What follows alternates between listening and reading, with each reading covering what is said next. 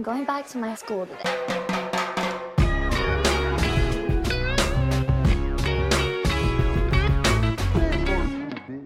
Bienvenidos a un nuevo episodio de Escuela de Nada. Z en la casa, no joda. En la casa de no sé quién coño estamos, güey. en escuela de nada, pero en la casa. ¿En dónde estamos? Esta, eh, esta casa es de quién exactamente? Estamos en la casa de nuestros amigos de Desora Ah, ok. en la ciudad de Dallas. Arrechísimo. Estamos en Dallas porque eh, venimos de, de Houston. Sí. Estamos todavía en la gira. Bueno, de hecho, no sé cuándo vayan, vayan a ver este episodio Ujú. porque todavía quedan entradas para el final de la gira. Importante, segundo Fillmore. Exacto, tenemos el segundo film que creo que para ese entonces es el único show que tiene entradas todavía disponibles. Si no me equivoco. Y si no, están eh, estas, estas shows. Y si ya fue, nos vemos en otro lado, ¿no? Porque Exacto. hay gente llorando que vayamos para España, corremos, vayamos para Chile, ya fuimos, pero regresaremos, ¿no? Pero Sí. bueno, no- En contra de nuestra voluntad volveremos a Chile. es correcto. Ahora, este, primero que nada, qué cool que estamos acá, estamos en Dallas, ustedes tienen show esta noche, nosotros tenemos show mañana, en este momento, que arrecho que coincidimos. ¿Qué bola es eso, no? Qué loco eso, ¿no? Qué. Eh, eh, a veces a uno se le, se le va la perspectiva, de repente te diluyes de tu propia, tu propia gira, nosotros que coño tenemos el privilegio y la suerte de girar tanto igual que ustedes, y a veces a uno se le olvida esa huevonada, porque creo que todos coincidimos en algún momento en una escena eh, venezolana, no necesariamente caraqueña, pero sí venezolana, muy limitada y muy chiquita, y jodimos y bueno, nos volvimos mierda y así, y de repente estamos diciendo como si nada, que tenemos unos shows en Estados Unidos y en Europa y no sé Sí. dónde, como si fuera cualquier huevonada, y en verdad es una vaina impresionante, a mi, a mi juicio. Creo que para ustedes piensan lo mismo, ¿no? Un aplauso. Un aplauso para eso, sí. ¿Qué dice? La cadena está haciendo ruido con la balita. Me la puedes decir como es así con la voz, pero bueno. Si te da pena eh, te- tu acento de cumaná, coño. me Mira, podemos aquí. partir de algo para que la gente tenga contexto. Somos amigos de hace más de 16 años, algo así. Y tenemos como 10 años que no nos vemos. Hoy es la Cierto, primera vez que sí. nos vemos desde hace, hace como 10 años. Ustedes se fueron de Venezuela. ¿En el qué? En el 2013, En 2014, algo así. 2015, yo creo que oficialmente. Exacto. Sí, nosotros nunca nos fuimos como planeados, así como que, bueno, nos vamos el año que viene. Sino fue como una vaina que pasó así. Arrancamos pronto. en un tour y después la familia era que, coño, yo no creo que deberían venirse para acá, Ok. ever. Porque estaba, estaba ahí como las guarimbas súper difíciles y estaba um, Mm. el tema de, las de las fronteras abriéndose y cerrándose. Sí. Fue por ese Mm. tiempo que la primera vez que La trocha, la un show, huevón, y no pudimos llegar, llegamos al aeropuerto así, íbamos a tocar con un compa aquí en Costa Rica, en Panamá, no me acuerdo, y llegamos para la vaina y así, marico, que te digan en el momento así, ah, no, ese vuelo no va a salir, Verga. y tú así que no, ese vuelo no va a salir. ¿Sabes que me parece demasiado arrecho que- eso que acabas de decir? Porque recuerdo que en algún momento, cuando estaba como esa escena de, de las bandas en Caracas, la primera banda de gente cercana que hizo algo con bandas de afuera fue Z, que en ese momento era Z11, Ujú. que se fueron a, a Costa Rica. Era, la- era, era como la primera vez que ustedes salían del país, creo, y, to- y Sí. todo, abrirle Sí. un concierto a combatir en, en Costa Rica. Eso fue como 2008, Bro, 2000. 2008, 2008, sí. Mierda. Yo, yo tenía 17. Sí, 17 años. Claro, porque Z tiene... O, Sí. o a, o a punto de cumplir, pues recuerdo que tuvimos la situación. Tuvimos que pedir un permiso. menores.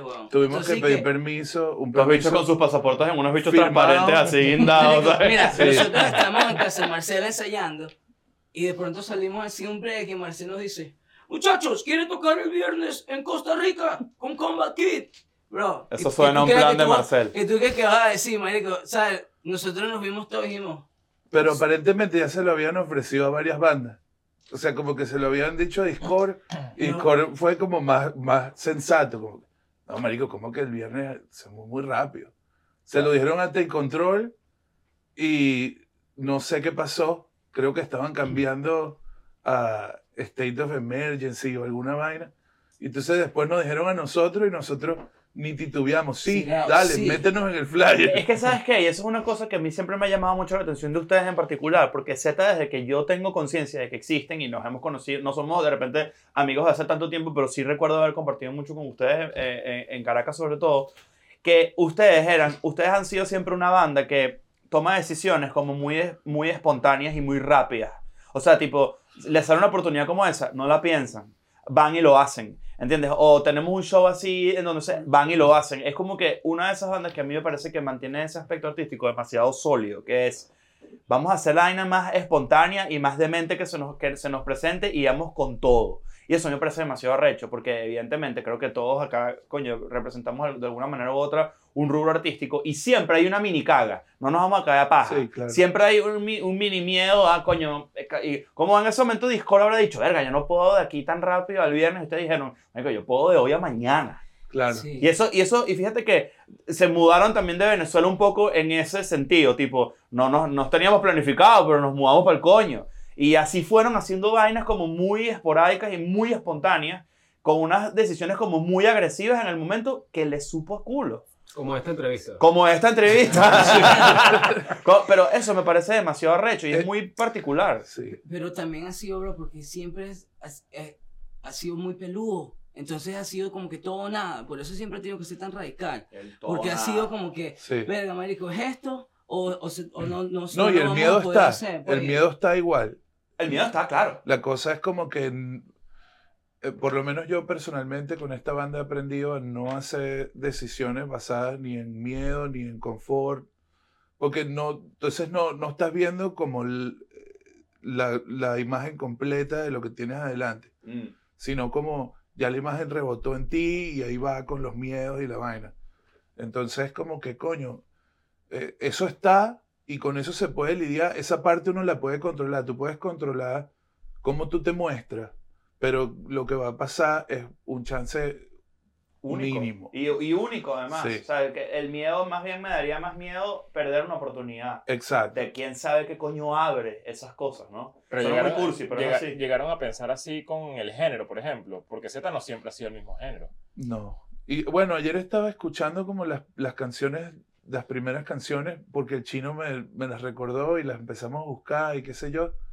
Y raramente es medio, siempre ha tenido medio la misma Bueno, vaina. lo mismo, siempre hemos estado así Sí. como por la misma... Una esencia, sí. Tiene un claro, pero es que esa, esa, esa, esa cuestión, pues, está... En, en cuanto a el la, sonido que hicimos sonoramente nosotros sí estamos en o- como bien, es bien particular, nunca ha sido la vaina más fácil de digerir, pero nos gusta, es una vaina bien rara, es como que, verga, me, me encanta esta vaina, no me importa si no tiene una estructura, si la vaina, ¿sabes? Si no va, nunca, nunca está pensando como que, "Vaya, esta vaina va a pegar. No. Y, y, y, siento que en nuestra set en particular, nosotros no hemos querido hacer como que una pieza que cada vez, te- ¿sabes? Como que la misma cosa, sino para nosotros es- ha sido más como construir como un body of art, ¿sabes? Como un cuerpo que tiene muchas partes.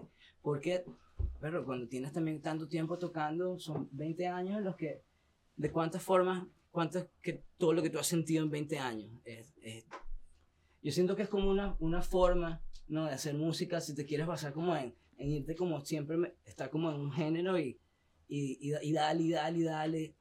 Pero nosotros en algún punto, yo siento que soltamos eso así como para dejarnos también Si no hay género, pues. afectar como- más por la música, ¿no? Y en algún momento sí pensaron en eso, en hacer de repente un tema que sonara en la radio. En algún momento. Que sonara en radio, digamos, no, no, no, no que no hayan sonado, sino que, que con una estructura como pop, con esa idea. Porque me imagino que para llegar a ese lugar también tienes que llegar, tuviste que haberlo de repente pensado, aunque sea, tipo, coño, y si hacemos algo para pegar una vez, a ver si lo podemos lograr. No sé, se me, Es se que me esa es, ocurre. esa es la vaina. Yo pienso que ahora, no sé, me- se, me, se me ocurre en la cabeza que también tiene mucho que ver con crecer en Puerto La Cruz. Eh, siendo una comunidad tan pequeña, no había como realmente una división en la música. El, el pana que tocaba batería reggae, tocaba metal, toca- tocaba en todas las bandas. Mm, Entonces uno aprendía como a apreciar un poquito de todas las vainas. Y sí hemos tenido pasajes en las canciones que son que pueden tener muchísimo pop de partes enteras con dos notas nada más, tres notas, pero de pronto termina la canción con un queme súper loco porque es que se nos va por ahí, weón. Ya. y pero lo sientes en el corazón, es una vaina, es raro. Mm. A veces empezamos a llamear y la vaina se va para allá, se va para la locura. Sí, no sé, no sé si es como nues- nuestra música se ha vuelto de alguna manera como una especie de meditación en la que logramos hacer como todo una, un momento que tiene muchos pasajes y si, porque esto, yo, para uno, cuando tienes tanto tiempo, tú estás tocando y tocando y creando, pero estas son las cosas que yo más escucho que nos dicen aquí, Sí. como de, de respuesta. Dice, me entregué a todo, a todo el show y wow, bro, o sea, fue como que Claro. tuve como todo esto porque es como, Es que es muy impredecible. Una canción de Z es muy impredecible, cosa me parece rechísimo. Toda una canción de Z tú comienzas escuchando una vaina y es eso, se va para otro lado, para otro sitio y tú te quedas como que mierda, esta vaina no lo estaba esperando, capaz no te gusta, pero capaz te parece la vaina más arrecha del Pero mira, por ejemplo. Por ejemplo, sabes que hace poco, yo no sé quién, quién fue el que lo dijo, creo que fue Josh Home, lo mencionamos en un episodio, que dijo como que, que horas las bandas que no tocan las canciones que los hicieron, le, le dieron formación al proyecto, a la obra. Como que solamente tocas las canciones que tú quieres como, como, como músico. Como músico Claro. presentar. Eso sí. es raro, como que no le deja al, al público la, la música que, coño, que, que, por la que ellos te apoyaron. Sí. ¿Cómo hace, por ejemplo, un fanático de Z del 2008? Eh, eh, eh, es, es una Sí. manera de ver, de- eh, es una manera muy particular de cómo Z ve su propia obra, porque eh, Claro. eh, no es que una esté mal o buena, No, no. pero es como, me parece interesante verlo desde el Pero- punto de vista pero- del artista. Pero, eh, claro, nosotros en la migración nos afectó a un punto en el que llegamos aquí y dijimos, esto es un canvas mucho más grande. Sí, quizás, De lo- de lo- quizás eso es más en allá, estando allá. O sea, Pero no- no- estando Ajá, aquí, hemos valorado darle lo que están pendientes de ver. Claro, porque uno, se- bueno, seguro, según yo, mi opinión, que los vi crecer desde casi desde cero, es en Venezuela pegó esto, pero en realidad tengo como una dimensión, estoy dimensionando de forma distinta lo que realmente ustedes han logrado en Estados Unidos, que es mucho más que lo que se logró en Puerto La Cruz, por ejemplo. Igual que yo pienso que en Venezuela nosotros teníamos, éramos personas privilegiadas en el sentido de que éramos chamitos, teníamos casa, eh, teníamos todos un sitio donde llegabas. La máxima acababa de trapo, te ibas para casa de tus padres, pues, ¿sabes? Mm. Como que no... Y éramos mucho más, estábamos como comprometidos con la vaina desde otro punto de vista, porque no, no había no había manera de sacarle plata a esa vaina en Venezuela. Tú que intentaste eso con, con primera, eso, eso es arrechísimo. Eso es, Eso fue, es bien difícil. eso es algo que, eso sí es una vaina de tener cojones e intentarlo, porque era muy jodido. O sea, ya era como que intentar ganar plata con esto es nulo, no va a pasar nunca. Lo de la radio era de pinga, pero No, también, ¿qué no. ganas con eso? O sea, era como que, ¿qué quieres hacer tú si vas a hacer esta vaina? ¿Qué, qué es lo que más te llena? Que en ese momento para nosotros era, veíamos tantas vainas, fanzines, cosas de aquí, vainas del- de, del- de una escena que no existía ya, que fantaseábamos, romantizamos esa vaina arrechamente. Después acá ha, ha pasado otra cosa, como que hemos crecido, ahí, bueno, el chino y Tony han traído otra vaina a la mesa, nosotros hemos aprendido a soltar mucho más. eh, nos vimos en la situación de, de que estás acá, entonces dices, ah, bueno, aquí está toda esta gama de música y que hay como que se siente que toda esta influencia que nosotros tuvimos allá, aquí está en todos sus colores. sí, no le vas a venir a traer arena para la playa. Exactamente. Entonces para nosotros era como que, bueno, ahora que tenemos nosotros para, para aportar, pues, que, Mm. que, que, que nos hace en este, este, este núcleo, que nos hace únicos, por así decirlo. Claro. Y ahí encontramos, bueno, todo un, un, un pasaje de emociones y de sonidos y de música, que es lo que nos ha conectado ahorita como, como con toda esa... ¿Comunidad? eh, Y Sí, sabes que tú preguntaste una vaina, como que si alguna vez hicimos una música pensando, coño, quiero que esto llegue a esto o aquello. Cuando empezamos, yo creo que al principio, al principio, quizás tenía esa vaina, como que admirábamos mucho las bandas que, que estaban alrededor de nosotros, que eran mayores que nosotros. Entonces, de pronto, coño, vamos a hacer una canción así, como influenciada, no sé, por Candy, Ok. o, o vamos a, nos gustaba mucho Deftones, todo ese, to- como que ese, ese momento esa época. Pero después se nos empezó a poner la vaina diferente. Una vez que empezamos a interactuar con la demás gente, la gente no era tan recíproca. la- la- los panas que eran mayores que nosotros, era como que, dale aquí, ¿qué es esta mierda? Yo no quiero, yo no quiero escuchar esto. Entonces, me recuerdo una vez que tratamos de participar en nuevas bandas, huevón, y no hubo manera. No nos dejaron ni siquiera inscribir la banda. Y fue como que, bueno, vamos a hacer entonces lo que nos dé la gana, porque no hay otra que hacer. Pues. Claro. La, la gente pensaría que, que, que ese, ese mito de que, de, que las, de que las bandas alternativas o pesadas no son bienvenidas en el nuevas bandas es, es una queja como de, de la banda que no queda, pero es algo muy real, yo también lo viví. O sea, Sí. es una vaina que, o sea, sí pasa. No le Creo que ya no bola. es así, porque Bueno, en nuestra época, pues, o sea, como que ahora veo que he visto vainas, o sea, yo de verdad no, eh, no tenía una amistad cercana con nadie de ahí, ni como para decir así, ah, sí, yo me acuerdo de mi pana tal. Pero yo veo que ahora eh, Félix Ayuda está súper involucrado con, con gente que antes eran anarquistas, o sea, como gente de, del- del periódico El Libertario, que estaban Mm. después en, en Humano Derecho Radio, Provea, todo eso. Toda esa vaina, como que todas esas divisiones se acabaron. En, en el momento estaban.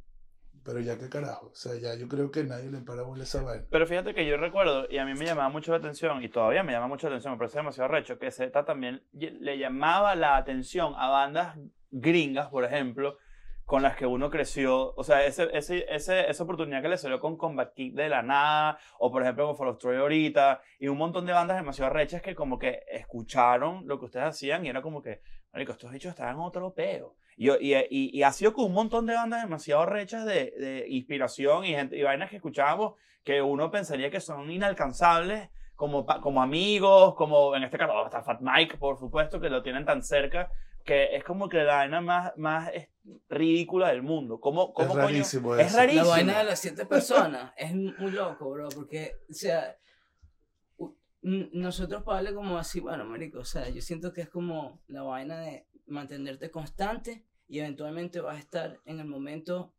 adecuado, en el... en No, pero tiene adecuado. sentido, porque si, la vida de nosotros se definió con esa música. Ya. O sea, nosotros creamos una identidad personal que estaba acompañada de toda esa música. Entonces, eventualmente, o sea, creo que estábamos Pero, destinados pero lo, atra, o sea, fue como que lo, atraje- lo trajeron, a- lo trajeron a su, lo trajeron, dije, Sí. imagínate tú, lo trajeron. se te cruzó un me negro pasó- acá. Coño, pero ese gato está muy mamado, ¿viste? Está muy papeado. El, el, eh, eh, como que trajeron esa vaina a sus vidas Sí. de una manera muy orgánica. Que uno creería que está como plantado, que es como que, marico, vamos a tratar de lograr la... mi-". Es- Y fue como que, no, marico, estos bichos están en otro peo. Quiero inventarme algo con ellos, quiero ver cómo coño trabajar con ellos, quiero cómo... Y eso, yo recuerdo más de carajito que de repente me impresionaba, po- mm, mm, era, lo, veo, lo veía mucho más inalcanzable que ahorita. Digo, marico, qué arrecho estos bichos que están con un poco de gente demasiado recha, demasiado lacra. ¿Sabes de qué? Con The Fall of. Troy fue tal cual así. El Claro. pana, el, el pana que canta y toca la guitarra nos agregó y yo eh, como que, no sé, estoy en, en el Instagram y Enrique me dice, marico, ese es el carajo de Fall of Troy. Qué loco eso, weón. Y yo, mierda, qué raro. Y me meto en las solicitudes de los mensajes y, y veo que el pana había dejado un mensaje y todo. Y abrimos la vaina y era como que, ¿para cuándo la gira así con The Fall of Troy? Me encanta la vaina, arrechísimo. Marico, qué vaina tan... Para darle contexto a la gente, están girando actualmente con The Fall of Troy. Sí, esta es la segunda vez que, que nos vamos con ellos. Exacto. La primera fecha hoy. Sí. Ah, la primera fecha oficial es hoy, la primera primerita. Sí, para nosotros. Y ellos, Ellos- Están, ellos están haciendo su gira de 20 años de un disco en particular. Ujú. Entonces, obviamente, acá, como ustedes están haciendo, es que hay que separarlo por Lex, porque si no tendrías que estar como dos meses, tres meses duro, ¿no? Claro. Entonces, se, a través del año, ellos han hecho varios Lex. Este es el tercero que estamos haciendo con ellos. Ok. Que Fall of Troy, para el que no sepa, yo no estoy tan O sea, yo- familiarizado. Ah, O sea, no, ni yo, espérate, ya iba para allá. Iba, iba precisamente Chamo, porque tú, porque tú eres, tú eres burdo de Guitar Hero. ¿Qué O sea, Guitar te- Hero, que- chico? Que tú jugabas Guitar Hero. Siempre me lo dices. No, pero así, así, o sea, en verdad yo siento hoy, la gente a lo mejor habrá, habrá notado que no he participado tanto porque en verdad estoy interesado en lo que ustedes están hablando porque es bastante ajeno para mí. Ok. ¿Me entiendes? Pero yo, tú- sé quién es, yo, sé, yo sé quién es otro tipo de música, ¿me entiendes? Iba a decir Wisin y Yandel. No, yo- no, todo el mundo sabe quién es Wisin y Yandel, pero Claro. yo, en verdad estoy interesado, porque me parece fascinante, pues. Eh, ¿Tú nu- nunca tuviste en, en- en algún contacto como con una, un, un concierto así medio pesadillo en, en Caracas? ¿Nunca tú te, te, te, te acercaste Con bandas venezolanas. en En Con general. vainas de patineta, sí. Ajá. Ajá. Con skate punk, sí. Arrechísimo. Eso se, bueno, eso, Bueno, eso Fat Mike es muy cercano a Sí, esa bueno, vaina. claro, por supuesto. Sí, Eso sí. sí, eso sí lo Eso sí, claro, sí, claro. ¿cómo, cómo, cómo, cómo entra Fat Mike en la ecuación? O sea, ¿cómo, es, Es- cómo es- ocurre Para que no sepa Fat Mike. interesante. Porque es que, para hacerlo rápido, es muy peludo, ¿no? Pero... como No es tan que- peludo, no es tan peludo. Nosotros No, sí, es, él es así. sí, tene- eh, tenemos un amigo muy cercano que es un tipo que hace, hace rap, es, un, es como un ícono de, de una vaina que en algún punto la gente no sabía cómo definirla y le decían como que indie rap. Folk rap. va- Folk rap. indie- folk. indie folk. Ah, folk rap. Folk. Folk, folk Folk rap. rap. Ay, qué verga, qué arrecho el Radical. folk rap. Bro, es como, como si mezclaras así guitarra acústica como trovador. Eso es muy normal ahorita, eso es súper normal ahorita, pero antes era, no se veía tanto, como el pedo de la guitarra acústica con el rap. con- Ok.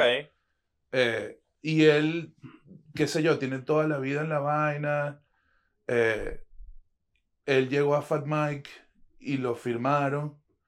Pasé un proyecto nuevo que se llama Codefendants.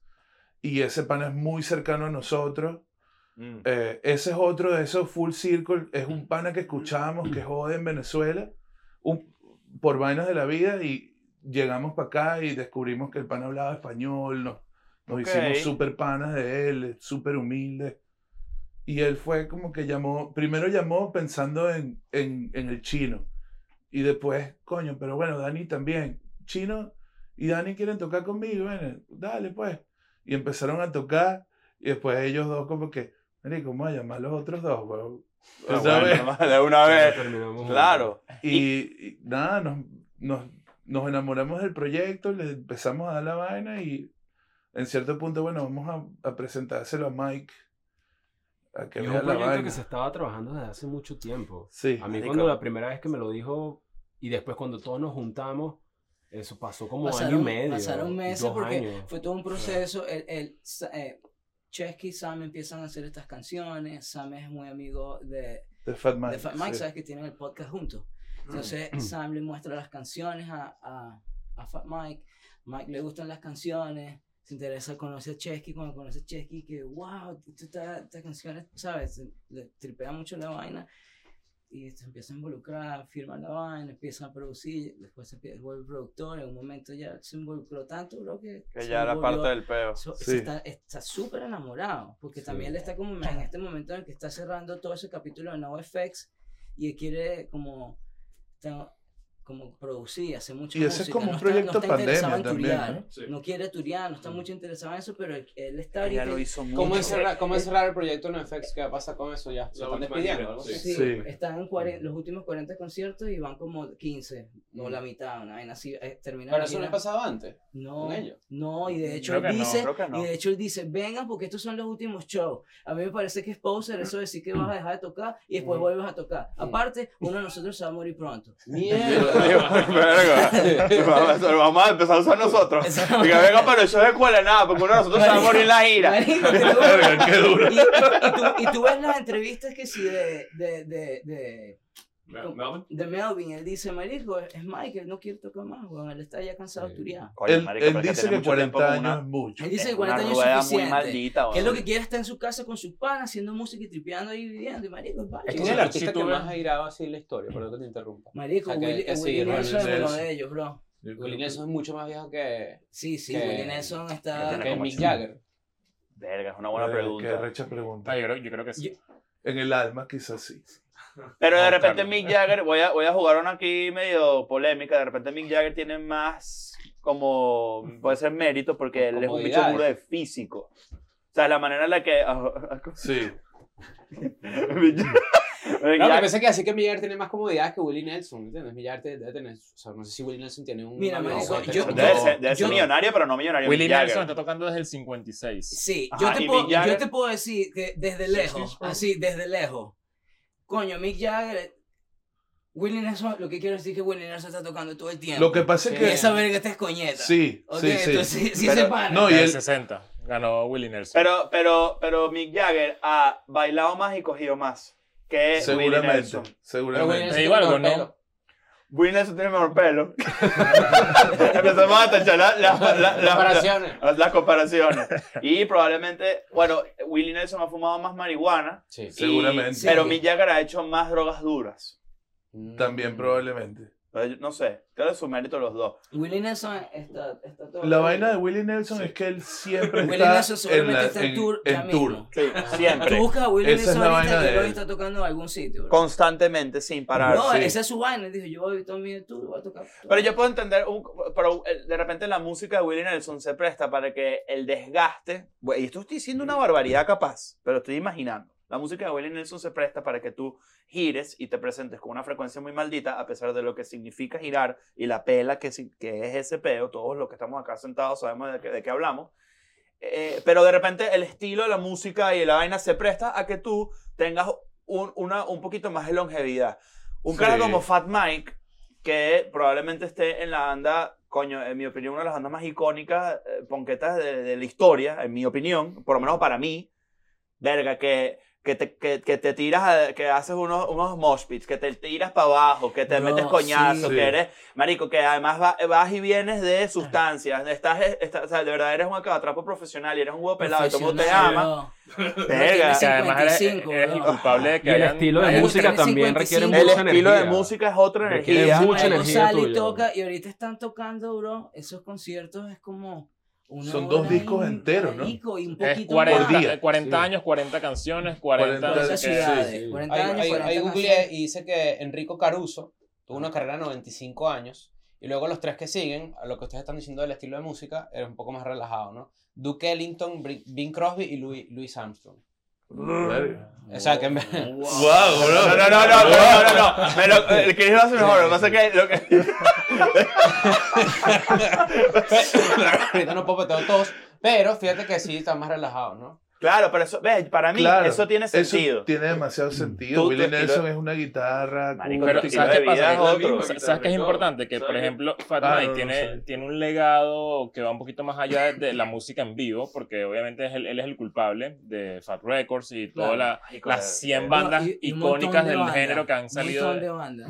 que, que coño, ya siento que eso es un peso más allá de, de todo lo que tú haces eso. tocando ahí. Y marico, tú hablas con todos esos panas y todos y que, oh, yo trabajo con Mike desde hace 27 años. Yo trabajo con Mike desde hace 30 Sí. años. Yo trabajo con Mike desde hace 25 Eso es arrecho de Fat O Mike. sea, todo Él- su- su Él es su burda de compulsivo a darle trabajo a los panos. Marico, eso me parece. Es que, eh, bueno, la comunidad ponqueta es así. Es muy de, coño, vamos a echarnos una mano acá porque además es un poco lo que hablábamos al principio de qué, qué era, por ejemplo, Z, cómo se sentía Z en su propia comunidad de fans en Venezuela. Es como que, mira, somos pocos, pero lo que somos somos los más arrechos. De hecho, el espíritu de, lo- de lo Eh, que Siento que... ¿No? De, de hecho, eh, ¿Pero por qué? ¿Por qué? ¿Por Qué qué? arrecho, weón. No, no, sí, es una perspectiva.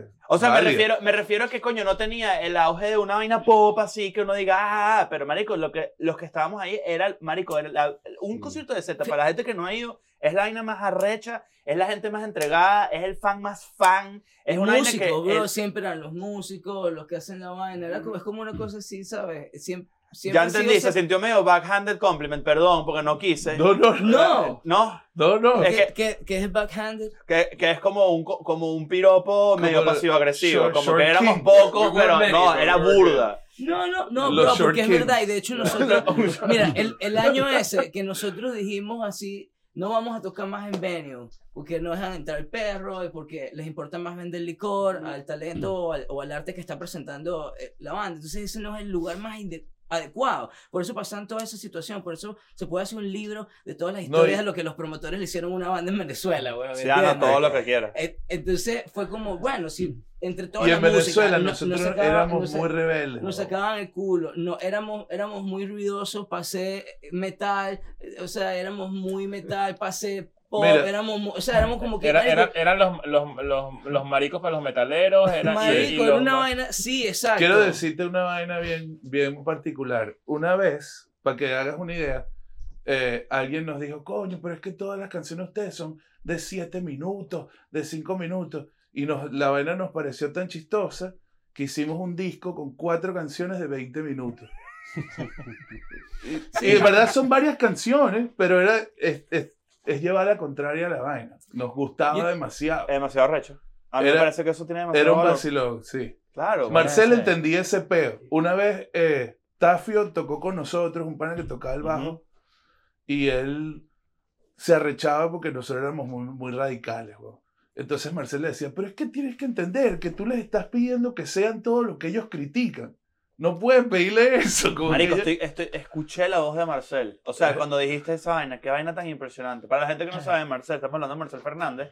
Marcel Fernández es un productor venezolano muy arrecho, muy que ha trabajado exitoso, con sí. gente increíble, desde Foo Fighters hasta CC Top, Z. O sea, ha hecho unas cosas muy increíbles. De por- hecho, es otro culpable de que muchas bandas hayan salido a la calle. Sí. O él tenía Roadhouse que... es como el Fat Mike que- de, de- de Venezuela. sí, weón. Bro, eh, Y, y en su época ellos hicieron shows ahí con Guaype, con su vaina, los que Sí. traían a Puli, a, a Rich Bandit, Es a verdad, todas ¿no? esas bandas. ¿Sabes qué? que- que Cuando daba- conocimos a Fat Mike, lo primero que nos dijo fue, venezolano, Cheo come gato. What? Lo primero que dijo, weón. Claro, porque él fue el que lo llevó a Venezuela y tocaron en el CIEC de la Metropolitana en el 2010. Que- La que- productora de Cheo, claro. Y se acordaba de Marcel, de Cheo, de, se acuerda, de- dice que ellos querían salir y no los dejaban, que él no entendía por qué. Cuando nos dijo eso fue como que de bola. que ellos querían ir a joder para la calle así, pero déjenos ir. ¿no? Que, no, bro. No, no es el momento. Eso no es aquí. aquí- es- No. Por- porque, además... Mira, vamos a hacer esto. Vamos para casa un para que tiene un estudio y podemos joder tranquilo. Claro, Vamos a para Marcel. Marcel. Es que Mike, te vas a conseguir a Skinny Wilmer y la verdad que no, no es lo mismo. ¿viste? Es que, ¿sabes qué pasa? Que el venue donde tocó NoFX en Caracas estaba frente al... Esto para la gente que no es de Caracas, pues, que estaba frente a Petare. Ok. Y toda esa zona... Ah, en Barranquito. eh, no, en la metropolitana. Ah, Eh, bueno, sí, eh, me imaginé que era en Santa María, como que hay una vaina que es cerca de ahí. Era, en la no, Universidad Metropolitana y, y, pues me, me imagino Yo que sé se están de Santa cerca María. de eso. Y, Yo sé cuál era el que estaba por la Santa María. Yo creo que yo vi ahí no, el ese, ese- niño. eh, yo vi al niño El y fue mi primer ¿no? Concierto. El arroyito. el arroyito. No, hacían siempre unos conciertos de reggae. No, el que tú dices es Riscos. Risco, ese es el que yo decía Risco. Yo fui, ¿Ustedes vieron yo a- fui para ese concierto también. Era mi primer concierto, de hecho. Qué No, como el, el segundo, sí, el segundo. Yo- A mí me da risa porque en esa época, perdón interrumpa, es que eh, yo este, hacía patinete y vaina, no era patinetero, entonces de repente me llegaban vainas que no sé si lo- como que lo hemos conversado, ¿no? Que a mí me gustaban ciertas cosas, entonces como que soy muy paralelo a vainas que en verdad no, no pertenezco, pero había un lugar donde hacían toques que se llamaba Vallenatos. Claro. Claro. Claro, porque además como que es todo lo, o sea, en ese momento que había mucha más división de géneros y como que si te gustaba el rap, por lo menos en el mundo de la patineta es así, tú eres rapero, Ok. tú eres rockero, pero no había mezcla de ningún tipo. En Vallenatos tocó. Pero ¿cómo te vallenato? ¿Dónde es que quedaba Vallenato? En el centro comercial Chacadito de Bro, tú no Ah, claro, ahí. claro, ¿Tú sí. En el estacionamiento Claro, hicimos hay- ese Hay- festival. Era un festival que se llamaba The, D-Day. Era, no, era, era algo así. Ah. Dick Day. Hemos. Es, algo así, era como- Day en Vallenatos. Algo así. Tocó piso 23. Sí, no, un, un gentío. Eran como, no sé, como Bueno, ahí tocó, 15 Matt, ahí bandas, tocó Matt sí. Cádiz, tocó Astronaut. Eh, Qué arrecho, Era una Mira, época yo, donde. marico, ya mismo, ya mismo todo el mundo, ¿cuál fue su primer concierto? Porque ahora me, me dio curiosidad con eso que tú dijiste. Marico, yo no recuerdo mi El mío fue No Doubt. El- No Doubt. arrecho. Y le abrió Caramelo de Cenura y Alanis Morissette. Marico, pero tú eres muy cool, duro, bro. Pero fue Leo de hecho, muy fue, cool, sí. retruque. Ya yo no quiero decir mi no, primer no, yo, yo, concierto. yo voy a tener espera. Vamos a si lo conoces. Marico, yo, Tenía yo que le como- voy a llevar living. Sí, aquí voy, aquí voy, aquí voy. Yo tenía, no sé si llegaba a los 10 años, bro. Mi primer concierto fue A.5. bro. Qué arrecho. Wow. No, tú ganaste, bro. Ah, eso sí es un buen concierto. A.5. Tú ganaste. Te bro. voy a decir algo. Qué arrecho. A.5 en el centro comercial ese El de- Caribbean Mall, Caribbean. Mall. Mierda. Me peleé con mi hermana porque mi mamá trabajaba así en, en, un- en- en una vaina que le dieron entradas, pero tenía una entrada. Entonces dijo, ay, que, mira, este es un concierto que hay hoy. Y te quedaban para De acá. A.5 Y te- sa- ah, eh, salió alguien que fue más grande. Sí, claro, Oscarcito. Oscarcito era punto Oscarcito, cinco, ¿no? sí, sí. Sí. Exacto. Ah, Qué Sí, bueno, imagínate, marico. Y, y bueno, vía punto cinco, weón. Oscarcito Marico, era gacho. Y, y era tan chiquito, mi Oscarcito hermana, mi era hermana punto pagó su entrada El- y se era arrechó el conmigo porque yo lo que hice Sí, fue claro, jugar con claro, un el carajito, weón. Me, me- me- encontré un amiguito y pisamos así una lata y nos pusimos a jugar futbolito así detrás del concierto, marico. En el medio del concierto a punto cinco. Atrás, así como un pasillito y de centro Un comercial, túnel. bro. Un túnel lacra de uno para uno, bro. Rápido. Marico, mi hermana así arrecha, qué buenas tienes, marico. O sea, Estoy jugando bolito y dime. chaval, se vende la vaina ahí dándote, Ah, marico, sí, sí, weón. época. La época Marico. boy band. No sé si vieron que ahorita están haciendo Ah, una punto película. 5, túnel. Hay una película de Trolls. En verdad, yo nunca he visto una película de Trolls, pero vi el tráiler de esta, lo vi en inglés y en español. Y es como que la película consiste en que se reúnen como boy bands de Trolls. Entonces todo el, el soundtrack es la reunión de NSYNC. Ajá. Ah, ok. ¿De eso estás hablando de sí. Por eso, por eso será que se, se reunieron en los VMAs. Sí, es Sí, para eso, porque el single canción. de la canción de el Trolls es como que The Band is Back Together, algo así. Es una nueva Pero- canción de NSYNC. pero dijeron Sí. que no Vamos a hacer la paja ya mismo. Qué arrecho. Pero lo que iba es que, en marico, mi primer concierto fue los Backstreet Boys. Qué Qué duro, arrecho. marico. Y, lo- y los he visto tres o cuatro veces. Qué Verga, qué eso duro, está ¿en más arrecho. Eso está más arrecho. Eso está más O sea, duro. no fue una coincidencia ni te llegó una No, marico, el mío no que, es O sea, cool. mi mamá, mi mamá es muy joven. Entonces, como que yo tenía como 11 años y mi mamá tenía 27. ficha. y era Vamos, vamos a ver. mi No, mano. Tengo una ficha de los Backstreet Boys así en su, Qué arrecho. Seguro un video mío por ahí de RCTV que sí, mi favorito es Kevin. Marico, yo no recuerdo cuál fue mi primer concierto, honestamente, porque estoy tratando de recordar si de repente fue una vaina así como más local, donde de repente llegué para para un concierto de unos panas o lo que sea, o si fue que sí, el Caracas Pop Festival. Pero yo, yo, yo digo mi primer concierto y pienso como en el concierto grande, pero un, conci- un toque, vamos a llamarlo toque, fue en una vaina que se llama La Churuata, en el Latillo, La churuata. y toca, era literal una churuata, y tocaban unos amigos que estudiaban conmigo en el colegio, que tenían una banda que se llamaba Pac-Man, y versionaban, y, y versionaban la canción de It's My Party, Ah, pero, pero neopunk, y tocaban con otra banda que se llama Chopunk. Si alguien está viendo esto de esa época, seguramente lo van a ubicar perfecto, eh, pero era, recuerdo que teni- era un flyer y tenía, las birras eran ositos. Entonces tú pedías uno- unos, tenía, eh, te costaba 5 mil bolívares la entrada marico. Un pedo de y tenías tres ositos marcados en la entrada. Pero no sé yo. Eran unos sellos, eran, Claro. esas eran las birras. Y después te llevaba un oso por ahí.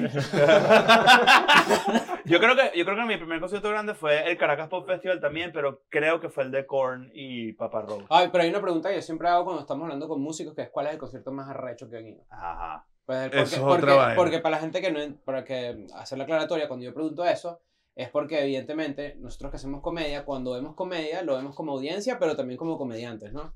Entonces como que cuando hablas con músicos, desde la perspectiva de músicos, ¿cuál es el concierto más arrecho? Eh, yo, yo hace poco lo viví. eh, el año pasado. O sea, reciente. sí, Ah, mierda. eh, Sigur Ross es lo Mm. más arrecho que Yo he vi. escuchado mucho de ese, ese, ese review de Yo no de Sigur soy, yo no era el, el fan de Sigur Rós ni nada. De hecho, cuando me contaron, no, que el tipo tiene su propio idioma, yo como que, eh, esto no, esto no me parece. el Señor de los Anillos. Sí, no es lo mío, no es lo mío. Pero fui, eh, mi pareja es súper fanática, mal, y es otra vaina. Mm. Te cambia la vida, las visuales, el, el concierto. Yo salí, no hay, o sea, es, es, es, es muy difícil llegar a ese nivel de concierto. Sí, De- no, por el concepto y toda la vaina. Sí. O sea, nosotros hemos tenido la fortuna, la bendición de ver un montón de conciertos en la vida. Y Juanchi, desde que vio esa vaina, marico, casi es lo más parecido que yo he visto a una persona que vende Herbalife. Sí, bro. Tienes que verlo. Tienes que verlo Marico, me alguna llamó vez. así. Esto es otro pedo, Daniel. A mí me pasó eso con Nine Inch Nails. Marico, demasiado así. Yo así. vi Nine Inch Nails Eh, y, y es muy arrecho. Tú fuiste al Nine Inch Nails en Cara- Caracas. Caracas, sí. Mamá huevo, a mí ese concierto me cambió la vida. Para siempre. Sí, sí, está sí. así. Marico, ese es el concierto más arrecho que yo he vivido en mi vida y todavía no Es lo cierto. supero. yo le traté de decir eso a mi pareja cuando ella estaba como que no, que sigo rojo. Yo le digo, ah, yo fui para 19 y me vio así como que, no, No. no, eso no tiene nada que ver. Pero, no, pero los visuales, no, Yo, marico, yo dije, yo hago lo mismo. Y además en fuerte. el concierto del 2008, que, que la tecnología era una cagada comparada a la No, de hoy. impresionante. Pero yo recuerdo ese concierto y, y lo he dicho 800 veces en el podcast, pero vale siempre la pena la, la anécdota. Pero es que yo nunca había presenciado una vaina tan. Y me pasó lo mismo. Yo no era tan fan, era fan casual, no era Sí, cualquier- Y normal. fui para la vaina así, me invitaron tal cual, porque vinilo versus abría y me invitaron, me regalaron una entrada. Y marico, fue una experiencia que yo salí diciendo, mira, yo soy un gusano. Eso es lo que yo pensé. O sea, Así me pasó a mí cuando fui a ver The War on Drugs hace poco, que es una de Uf, mis bandas favoritas. Esa banda es muy y en arrecha. vivo, en verdad no hay visuales ni un coño, son ellos ahí, ¿me entiendes? Mucha- pero, pero la vibra, yo trascendí como Bob Esponja, como el meme de Bob Esponja, así como que se eleva y se fue para el coño, ¿me entiendes? Mierda, qué concierto. Yo creo que lo mío es más nostálgico. Eh, por ejemplo, Slipknot en el Poliedro también. Eso es otro Ah, peo. eso Es fue una épico, locura. sí, Claro, porque es la gente. Yo Ese- tengo un cuento loco Sí. de ese día, cómico pues. Fuimos con el baterista que tocaba con nosotros en esa época, Héctor Cabello, que por cierto es de Cumaná también. ah, mira, Y- cumané. Bro, alguien le lanzó una lata de atún. es la verga más rara del mundo. Y él siempre hacía atún y arepas y van en todos los tours. Que, que lo jodíamos, pues, como que, marico, ya tú eres el hombre atún, pues. Y, bro, estábamos ahí viendo la vaina y le pegaron una vaina por aquí. Y yo, ¡ah! Y se agacha así, bro, una lata de atún. Eveva. Sí, una cerradita, así, perfecta. Y el bicho tripió, me imagino, porque se preparaba tanto. Carajo ahí, que bueno, esta noche yo sé que como. Pero qué chimbo, bro. Ese concierto fue bien arrecho porque, bueno, ya lo hemos contado aquí también, que la gente de arriba bajó a la arena, a la parte de abajo, porque los de abajo le están diciendo a los de arriba, pela bolas, pela Ah, sí, yo me bolas, acuerdo, todo el mundo pela empezó a bolas, bajar. y todo el mundo, Sí. marico, empezó a arrancar las sillas del poliedro de Caracas y empezó a lanzar todo para todos lados. Qué bola. Es Slipknot lindo. en el poliedro 2000, 2004, creo, fue eso. No vas a buscar pedos en un concierto de Yo nunca, Slipknot? yo nunca, y me, eso me acordé de una anécdota que yo creo que nunca he contado, pero no es mía, y en verdad es como que un amigo me lo contó, que su amigo lo hizo. Pero que. Fueron a Metallica, en Venezuela. ¿En qué Ajá. año fue eso? 2000, y- Dos Eh, veces, ¿no? 99 y do- y 2010. No, 2010 porque está en la universidad. Fueron a Metallica, no sé qué, y como que eso fue como un desmadre y todo el peo. Y este carajo, al parecer, quería, se estaba cagando y no encontraba dónde cagar. Y el bicho como que rompió un carro, abrió la puerta, cagó adentro del carro. No, no, no. no. No. Y no, y no podía cagar al lado del carro. Es lo que yo digo. Porque Siempre escuché eso. Yo O no podías prender el carro e ir a un baño con el, con No, el un carro robado. ajeno. carro bueno, con el carro robado. Mierda. Y yo dije, yo, yo siempre dije, yo siempre dije, que arrechera en verdad ser el dueño del carro y que llegues y dices, me robaron, ¿me entiendes? Pero en verdad cuando abres la vaina hay un pupú adentro. Ay, y pupú humano, además. Un que pupú, no- te metalero, que hubiese preferido que se lo llevara. Hubiese preferido que se lo llevara. Sin duda, marico, pupú metalero allá adentro y de repente tú dices, pero ey, acaba de metálica. Pero tú debes, tú debes estar completamente enloquecido buscando, además que te robaron. Que te robar, marico. Y es como que, marico, ¿pero qué es este ataque terrorista? Abre la guantera así. Madre, qué fuerte. Que además huele, difere- eh, huele diferente el pupú metalero. Sí, claro, por supuesto. Claro, más hierroso. Ajá. Verga. ¿Y ustedes, el concierto más arrecho? Ok, ok. Coño, marico. El de... Me parece rechísimo que lo fuiste a buscar. Y que. Pero ya va, quiero, quiero el concierto más arrecho en el que han visto como público y en el que han tocado. Ah, Ok, también. ok. Ok. Bueno, mira, Wow. de, de- que he visto como público, verga, una banda de UK que se llama Jungle. Ah, claro, marico. Yo vi yo. Conciertazo. Otro peo, ¿no? Sí. Que concierto, me- me- el tono, la vaina, es como, ah, qué recho, marico, fue una vaina espectacular, pero también me- me- el, el escenario, digo como de, de situación en el que vi a esta banda King Gizzard and the Lizard Gizzard Ok. en Miami, tocando en un venue que es como en el medio de una vaina así toda natural, bien bonito, como El un Bayfront. parque. No, una vaina que abrió Es en la Space pandemia, en Park. Space Park. En, en una, un concierto solamente de ellos, bro. Y yo pensé como, ah, vamos para ese concierto, marico, ¿quién coño va a ir para esa banda aquí en Miami? No, todo el mundo. Marico, había como 2.000 personas. Entonces me llamó burda la atención que fue una banda que empezó así, marico, tocó como dos canciones así, te sentías como en Coachella, weón, ¿sabes? Do- dos canciones así, burda de, burda de pop, papá. Y en la tercera, marico, empezó que... Marico, y fueron como media hora de Slayer así, arrechísimo, ¿no? Y toda esa gente en Miami que normalmente, coño, o sea, es como que a veces un hit or miss como para, para ciertas escenas así en... De hecho, las bandas como que, que más pesadas nunca van a Miami. Evitan Evitan Miami. Miami. Por lo de Pero- Jacksonville. Pero es, es, sí. es por la ruta, porque de pronto ya cuando tú estás en estos paquetes de, de tour nacionales así, te ponen un, un bloqueo de un radio, de un límite de millas. Como que tú no puedes tocar en tantas millas a la redonda No sabía eso. ¿Cómo? Ah, por, por- tanto por tiempo. Bueno, porque así es como que cada no- Ah, para, para cargarlas. Para como- que, no, para que no se crucen los markets. Exacto, exacto. Como Ah, que tienes que... Entonces- no, no- no tocas en Tampa y, y en Orlando. Por ejemplo, Exacto. Ajá, exactamente. Pero entonces de pronto te lanzas a Miami y estás muy abajo y ya no hay más nada que hacer, weón. Y, Y lo mismo vaina lo puedes hacer en Orlando y la gente en Miami que ahora ver, te van a ver. y salí de Florida desde Orlando son cuatro horas. Cuatro horas. No, y Florida además en- en- a nivel de shows, tienes, tienes básicamente dos estados dentro de Florida, que es el norte de Florida y el sur de Florida. Exacto. Todo lo que es Jacksonville, Gainesville, todo ese peo, es otro Florida No, al de Miami, después- Orlando, Tampa. Y después te desbloqueas el West Coast de Florida, que eso es otra vaina. Panhandle, todo eso. Pero por eso es que el el será, será por eso que las bandas de ska, ska punk, tipo Les Dan Jake, o no, no recuerdo otra como que esté tan activa como ellos, tocan siempre en Fort Lauderdale.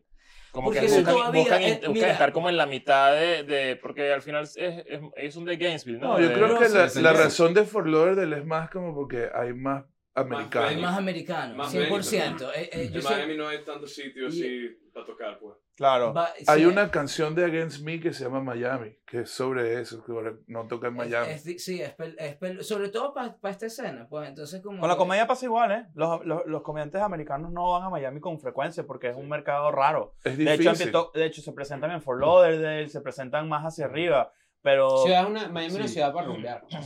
Por cierto, Sí, Sí, yo te voy a decir algo. guitarra. Nosotros el que somos rock. prácticamente, o sea, nuestras, nuestra casa en Estados Unidos ha sido el sur de la Florida.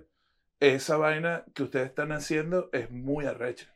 El Fillmore, Sí, Sí, bro, eso Coño, es- gracias. Qué un orgullo, bro. bellísimo, Es loco, es de Yo-. Sí. bro, yo vi a Deftones en el Fillmore Yeah. Uf, con varones. Qué arrecho. Claro, Es un venue muy bonito. O sea, Sí. es, es muy bonito. Como histórico también. Es, es Sí. como toda una vaina así. Nosotros la soñamos hace unos, unos buenos años y pensábamos que era imposible. No, no, muy arrecho, muy arrecho. Y de, y de hecho es el primer show de la remodelación del Fillmore, porque sabes que está cerrado. No sabía. Sí, lo Está cerraron y el hace- pri- la, la, la reapertura es con Escuela de Nada. Wow. Coño, que... Y Wow, wow, wow, qué arrecho. o, sea, o sea, estamos súper emocionados y, y todavía quedan entradas para el segundo show si quieren ir Exacto. aprovechando Y esto. pero por otro lado, también en el West Coast, ahí hay muy poquitas, por ejemplo. O sea, vayan comprando la, del- del otro- la otra costa que... eh, que sabes que no sé si, si pasa en música también, que evidentemente hay zonas, ¿no? Donde de repente una banda de cierto estilo, creo que eso es justamente lo que estamos hablando ahorita. En comedia pasa, por ejemplo, que el West Coast de Estados Unidos está muy dominado evidentemente por el comediante o digamos el contenido mexicano, que es como muy obvio, ¿no? Porque está como muy poblado por mexicanos esa parte. Pero entonces a ellos les cuesta mucho el East Coast, cosa que por ejemplo a nosotros, que de repente no tanto digamos venezolanos, pero suramericanos o caribeños, esa parte, esa parte de Estados Unidos es la pastilla, bro. El, el, el, el, el- East Coast como que es, es un mercado un poco más, más, más poderoso para nosotros. Y claro, entonces empieza como este juego Sí. donde tú tienes que empezar a, a meter semillas y a nutrir mucho esa escena y de repente pasan cosas muy surreales como haces un show demasiado grande, ponte en Miami, por un ejemplo, nosotros que tenemos esa fortuna, y de repente vamos a Los Ángeles y nuestro show es de 200 personas, que es demasiado recho y una locura. 200 personas suena poquito, pero es demasiada Sí. gente, ¿no? Pero, pero ese, ese contraste y además educarte como artista de, marico, eh, porque te puedes llegar a decepcionar, te mojoneas un poquito porque pasa cuando no eres, o sea, cuando estás comenzando a hacer la vaina, es- ocurre, le ocurre a cualquiera de nosotros. De repente Te confías, sí. te confías y de repente, de repente, ves uno de, pasas a hacer un show de 3000 y vas a hacer un show de 200, 150 y te sientes triste. cosa Eso que es Estados estúpida. Unidos. Eso es aquí. Eso es aquí, sí. Mano, Esa no es la te- vaina. Y te voy a decir una cosa. Eh, un show en Estados Unidos, un show de más de 80 personas, es un éxito. Sí, sin duda. Es un éxito. Y Eso es cuidado, peludo. y, y depende de cómo sea tu operación, hasta puede ser un super éxito económico, Sí. cosa que es muy noble de Estados Unidos Sí, y, de sí, su, sí. y de su mercado, que es una locura. Sí, porque si conoces a todo el mundo, es probable que luego te vaya muy bien en el merch. o en- sí. Eso está muy Ah, cool. claro. Pero El el, el- el West Coast, disculpa que para terminar esta idea, el West Coast tiene la particularidad de que todo es muy distanciado. Mm, En el East Coast todo es muy cerca. Claro. Y entonces la gente está acostumbrada, es normal, todo el mundo es como que, ah, esta banda toca solo en Nueva York, vamos, vamos para allá. O sea, no es, no es como la gran vaina. Ya. Es ¿Sabes- súper ¿Sabes accesible. dónde se ve eso full? A mí me gusta mucho el fútbol americano. Entonces, como que si tú de repente estás en, tú vives en, en Manhattan, por decir algo, Ajá. y quieres ir a ver a los Jets o los Giants, eso está para afuera, ¿me entiendes? Y la gente va. Ya. Por lo menos, pues, si tú quieres, te gustan los Philadelphia Eagles, la gente vive lejos y va y maneja dos horas. Pa' O sea, ver, aquí claro. eso se acostumbra a ese estilo. pues. Es, es como un plan distinto. Gracias. El East Coast es muy así, el West Coast es más como te lo piensas, porque las distancias son largas. Incluso cuando estamos tureando allá, tú haces el sur de California, si, si haces Los Ángeles o Anaheim o algo, y ya y al Bay Area son 6, 7 horas Mm, de manejo. Ya. Entonces como que no son dos escenas que no tienen nada que ver. Y luego del Bay Area al Pacific Northwest, a llegar como a Portland, Seattle, todo eso que está por allá arriba, es otro estrecho más. Claro. E- Entonces como... eh, hay como tres escenas en una. El East Coast es todo más comprimido. ¿Ustedes están firmados por una disquera ahorita? No, Son sí, ah, eh, No, independientes. hemos sacado discos en los que disqueras independientes han participado dentro del, del pressing del disco, pero así de un contrato no hay, pues. Eso es como... Ok. Si tienen que tocar en un festival, o sea, es negociarlo con ustedes mismos directamente. Eh, ahorita tenemos una agencia de booking y es la agencia de booking se supone que debería decidir, pero nosotros somos queremos tocar todo el tiempo, entonces eh, le damos más, a- más allá de lo que ellos nos ofrecen. Y, y somos muy como, bueno, entonces lo hacemos nosotros. Si no pueden hacerlo ustedes, Es muy común eso. no es como, eso es una vaina de, de nosotros. Que también ha pasado porque como... No, no, yo digo que, o sea, yo más bien estoy haciendo la afirmación, como que siento que es muy común el hecho de que el artista se tenga que montar sobre la agencia, como que quiero más, sea, con- consígueme más, necesito estar y- más activo. Es que, es, que es, es una cosa que cada banda es como un universo. Sí. que, que, que, tien- que ex- existe y funciona bajo una un- de una manera, ¿entiendes? Claro. Ahí hay como un ecosistema. Sí, la estrategia es un- de cada quien es que, distinta. que, que siempre está muy arraigada en que no, este baterista solamente puede turear tres meses al año. Este, so- este solo puede hacer esto. Mm. Entonces, entre todo eso, esta gente tiene que ver cómo hacer para que esa banda funcione. Si hay bandas que dicen, nosotros solamente queremos hacer dos giras al año, cada seis meses, y ya. ¿Entiendes? Entonces se tiene que dar una estrategia para, para crear Claro. todo ese momentum de la vaina. Hay otras bandas que son, cada quien es única. Nosotros, todos estos últimos años, desde que emigramos, una de las, como lo que tú decías, el tema de, la, de, la, de, de todo esto, de, lo- de las decisiones radicales, es porque nosotros hemos puesto la vaina por para adelante para poder seguir haciéndola. Así, para, no importa si tenemos que pasar aquí la noche en la van, hemos vivido en la van así, pero para poder seguir tocando, porque vemos como que, bro, si no, te, te puede llevar el tren, bro. O sea, puede pasar cualquier No, y, vaina. y que tú no puedes agarrar un trabajo por un mes y ya. O sea, si vas a agarrar un buen trabajo, te tienes que comprometer con ellos a darle un año, por ejemplo. Claro. Siempre, como un lead. Pero Entonces- para, termi- para terminar la idea ha sido eso, pues como que nosotros también trabajamos mucho en volver nuestras vidas en torno A esto. a sí. esto, para que no fuera cada vez que, bueno, vamos a hacer, vamos a hacer esta fecha, sí, no puedes hacerlo, puedes hacerlo, puedes hacerlo, sino no, todo el mundo está esperando. Todo tenemos, nada. tenemos un calendario, porque ya se planifica con muchos meses, especialmente aquí, donde nosotros podemos ver dónde vamos a estar todo el año para poder planificar lo que vamos a hacer en nuestra vida personal, con nuestras relaciones, con nuestro tiempo que, que nos Claro. estamos tocando, Que que, es muy que poquito es muy poquito. Entonces, Claro. por eso nosotros necesitamos saber que, bueno, tengo tiempo en tres meses, en tres meses voy a hacer esto. En tres meses voy a tener En novia. tres meses voy a estar con mi esposa. en eh, así, así- es, es peludo. Y bueno, as- así ha sido. Como nos, nos, nos apoyan porque las personas que están con nosotros eh, eh, Entienden. entienden claro. eso, pues, y lo, y lo viven de cerca. Y, y bueno, nada, Hace así- poco estamos hablando de que este año hemos estado en casa por lo menos dos meses. Si sumamos, si sumas todos los días, si como sumamos que los- los 10 días Sí. y 7 días y, y 4 días y así. Lo vivimos similar. Es similar, nosotros tenemos una vida Duele cuando te lo sacan, bro. Cuando te lo sacan, tú dices, Es burda estás de- tomando agua así. Estás tomando y dices, sí, pero no sé qué. Pero, pero ¿sabes qué? Pero la parte, la, pa- esa es la parte, suena la parte de, suena, suena ladilla, pero al mismo tiempo la mayoría del tiempo se lo estás dedicando a la vaina que te hace más feliz el planeta Tierra, por más cursi que suene. Claro, y es la vaina más increíble, ese sentimiento. Y ojalá todo el mundo pudiera llegar a esa conclusión con las vainas que les guste para ent- entender Sí. que se, va- tiene que haber un sacrificio. Definitivamente. Y tiene, y tiene que haber un sacrificio, pero que definitivamente se, se compensa con la, la vida que tú vives, que es lo máximo. ¿Sabes ¿Sabes? qué? Eh, hace como, como un mes, ahorita dijiste algo, Juanchi, que, que, que me llamó la atención. Yo vi a, a Dead by Stereo con Ignite. Los vi en, en un lugar de, de Los Ángeles, al norte de Los Ángeles, que no recuerdo cómo se llama.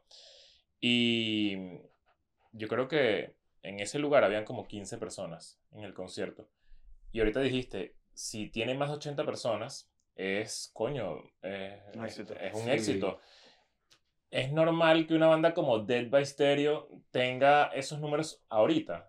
Sí, sí pasa bastante. Sí pasa. O, Pasa o- full. o- o me encontré con un No, concierto remo- especialmente- eh, recóndito y ya, o sea, No, Dead by no Stereo- Dead by ¿sabes? Stereo, que es una banda que yo creo que ha sido muy selectiva con, con, las con los momentos en los que han elegido irse a tocar y eso, como que no, no es una banda que esté constantemente. ok. en- sí. Dormida. Aparte que creo que el vocalista es parte de otras bandas, ¿no? Como de, Sí, Voodoo de Blues, Voodoo Blues, sí. Blues School. y es parte dueño de una, de, un, de una tienda de patineta que es muy épica.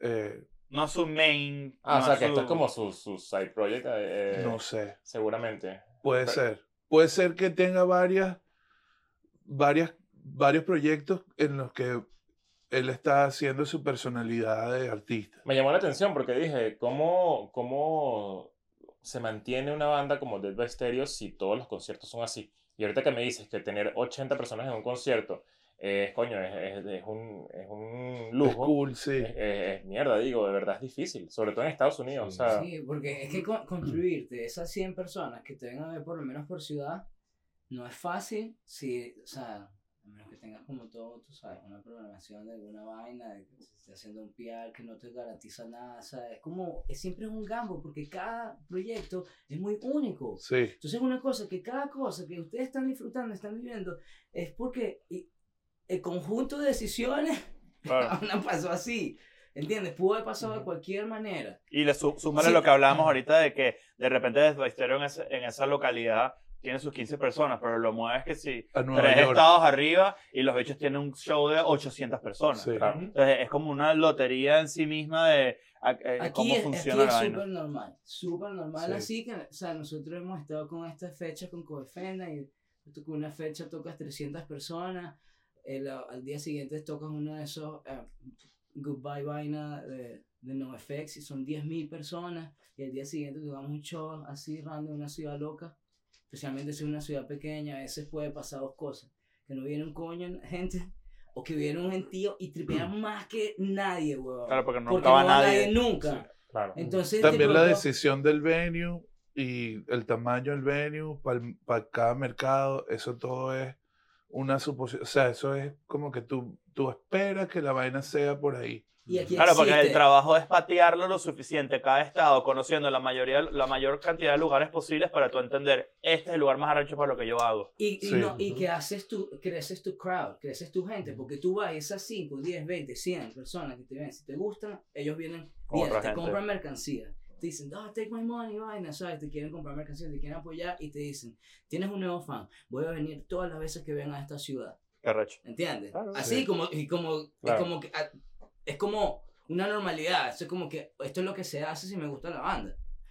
Le gasto a la banda, escucho la banda, le invierto a la banda o le invierto al Y es demasiado arrecho como banda, después tú vas teniendo, tienes tu pequeño Excel ahí, ¿no? Donde dice de repente Nashville, 100 personas, tal, no sé qué. Ujú, Y al Claro. año siguiente regresas, Nashville, 150. Y dices, ok, aquí vamos armando la vaina. Y, Y, ahí pasan va. las otras cosas, que tocaste en Nashville, está el carajo que hace el festival de Nashville. Dice, mira, yo hago un festival aquí desde no sé qué vaina, me gustaría traerlo. Ah, bueno, Sí. va, Es ¿entiendes? que la única Es- manera de es- que se activen esas vainas es haciéndolo. Y eso fue lo que nosotros cuando estábamos acá decíamos, bueno, vamos a tocar o vamos a tratar de hacer otra cosa. Vamos a tocar y, y salimos a tocar. Es que, wow, esto es peludísimo. Claro. Es demasiado Y, y grande. tú sabes que también el routing, o sea, cuando tú estás diseñando el tour, eh, la, la norma de CRIS existe, pero en, en manejada. Como que tú tratas de ir a una ciudad que queda cinco horas máximo. Ajá. De pronto hay algunas que te quedan un poquito más, otras un poquito menos y compensas, pero tratas de manejar cinco horas por día y te tocan las ciudades que no quieres también. pues. Claro, Claro. eso es parte del Y, juego. y las vas queriendo. Ya te las Sí. tripeas, ya sabes lo que, a lo que vas, ya Es parte del trabajo. Y por ejemplo, con Codefendants, ¿le ha salpicado a Z algo que, que ustedes hay- hayan podido tener de forma tangible? Como que, que bolas que, que no sé si comu- comunicacionalmente ustedes o los, los flyers de Codefendants se venden como Codefendants con Z. cuando de- no lo hacen, yo les modifico los flyers Ah, y los subo lacra. Y entonces la, la, la disquera de ellos ve el flyer de- que yo modifico y tumban el de ellos y ponen el otro. Lo hice con Aven Sevenfold, lacra, sí. Sí, Yo que ¿cómo que Tocaron no con? Sevenfold. porque, Claro. Tocamos el Kia Forum. Verga. Sí. Y fue así, yo vi-. Claro. Ahí vaina- cuando íbamos a My Chemical Romance. Ahí vamos a ver Avenged qué hablamos. Sevenfold, entonces support by eh, Codefendant y yo agarré y puse ahí with Z backing band. Porque, o sea, si tú no lo pones, no lo van a... y Que también, arrecho que no, que arre- o sea, ves, otro, otro, otra de esas vainas ponquetas que como que Pero me vale pero verga. No, me vale pero No, pero- pero- Arrechísimo. pero- porque Pero tam- no tiene peo. pero no, Es- No, es, es- no. es ma- es un pedo de, de disquera. No, no, Nadie No, ni tiene siquiera. peo. Nadie tiene peo. Nadie tiene peo, bro. Lo La vaina es pasa que no lo hacen, weón. Y, y mira esto, que nosotros trabajamos con la misma agencia de Booking y Z, cuando se empieza lo Codefendant, nosotros quisimos poner como arrechísimo, pero esa, ahí, es- esa no, Z está activo al 100%, más que nunca.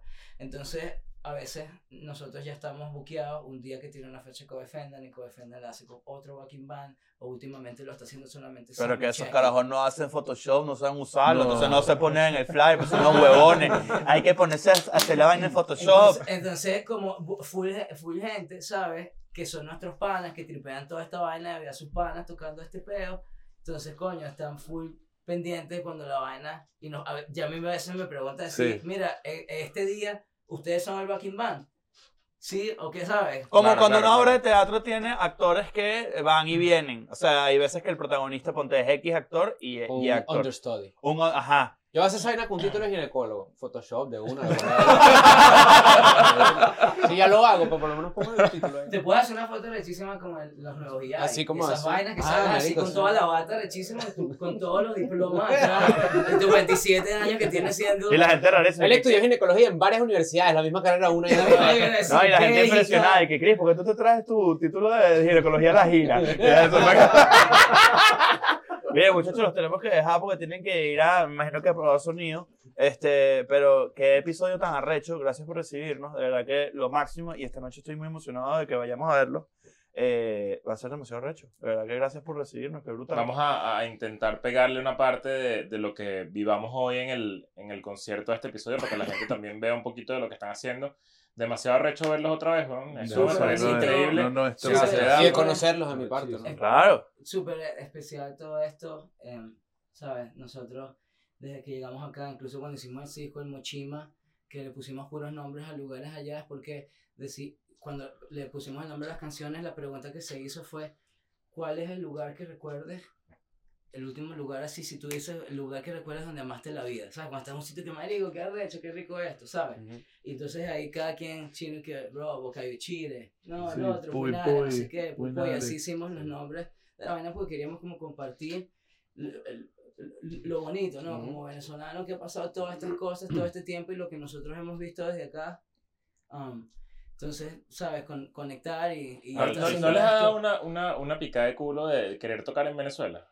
Todos los días, Todos weón. los días, bro. Este, este Ese es el sueño. Y, y no pasa por, por una Yo a cuestión veces me rentable. despierto así, yo pienso, marico, el soñé que tocamos en migratorio, Tiburón. marico. Ah, Sí. el tiburón lo desmantelaron. Sí, No, pero eso es tan triste. Vi la foto de Súper. Tiburón. Y para gente que no sabe, Tiburón Bar es probablemente, bueno, el bar de toques más icónico de Puerto La Cruz. el Y CBGB de Puerto La Cruz. Marico, sí. Era, era, era, ojo, la misma vibra, solo que, bueno, evidentemente El único, muchísimo el más único piedrero. toque de Blackout en Puerto La Cruz fue Z y Blackout Y en nosotros- Tiburón. Ese fue el release de nuestro primer disco así oficial.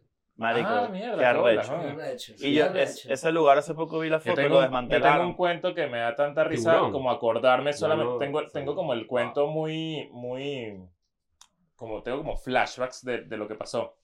Pero Z le abrió el concierto a Bring Me Horizon Cierto. Y en Constanza yo me monté a cantar. Sí. Y me lancé de... de, Sí, de- enloquecido. de- enloquecido. Enloquecido. De, de Con micrófono en mano. Superman, Verga. así me lancé al... al, al- ¿Te atajaron? quiero ese video.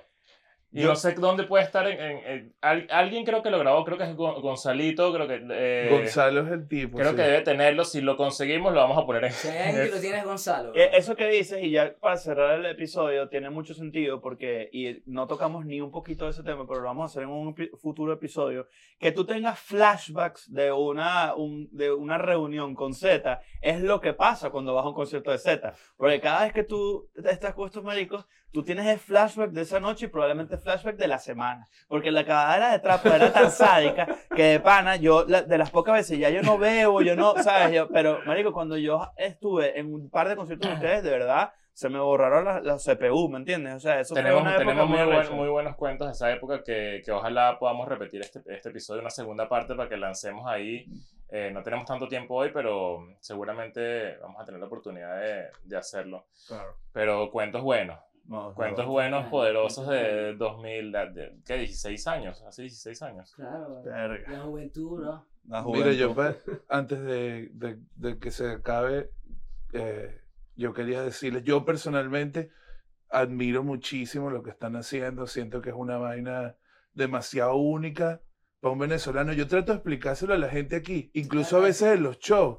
Yo les digo como que ustedes no tienen idea de lo que es ser allá y está aquí. Y la gente está aquí, ¡ah! Y que, no, marico, es verdadero. No entiende. No entienden Marico, ese es- peo. es loco. Es loco. Eh, de verdad, sí. es loco. Eso que acabas de decir, de, Pero, marico, yo eh, estoy allá y estoy aquí presentándome delante de toda esta gente que vino a verme solamente a mí. Es muy Es surreal. loco. Y Es- que esto es se haya increíble. cruzado también es increíble. No, es muy, es O sea, fino. Y, para allá era donde iba, ¿no? Como es- este tipo de cosas que, ¿sabes? Me inspiran, me hacen sentir súper orgulloso y nada, pues. Todo, todo- Estas son las vainas de todo- pinga de, de todo- Venezuela, todo Lo que honestamente. quieran. Lo que vale la pena ustedes. No, compartir. gracias, Juan. Qué, qué bien, buen, qué, buen, qué buen final. Me gustó. Gracias por el piropo. Estuvo muy fino eso. Y vamos a vernos esta noche tripia. Eso, Eso. eso. Vámonos para el coño, pues. I'm going back to my school today.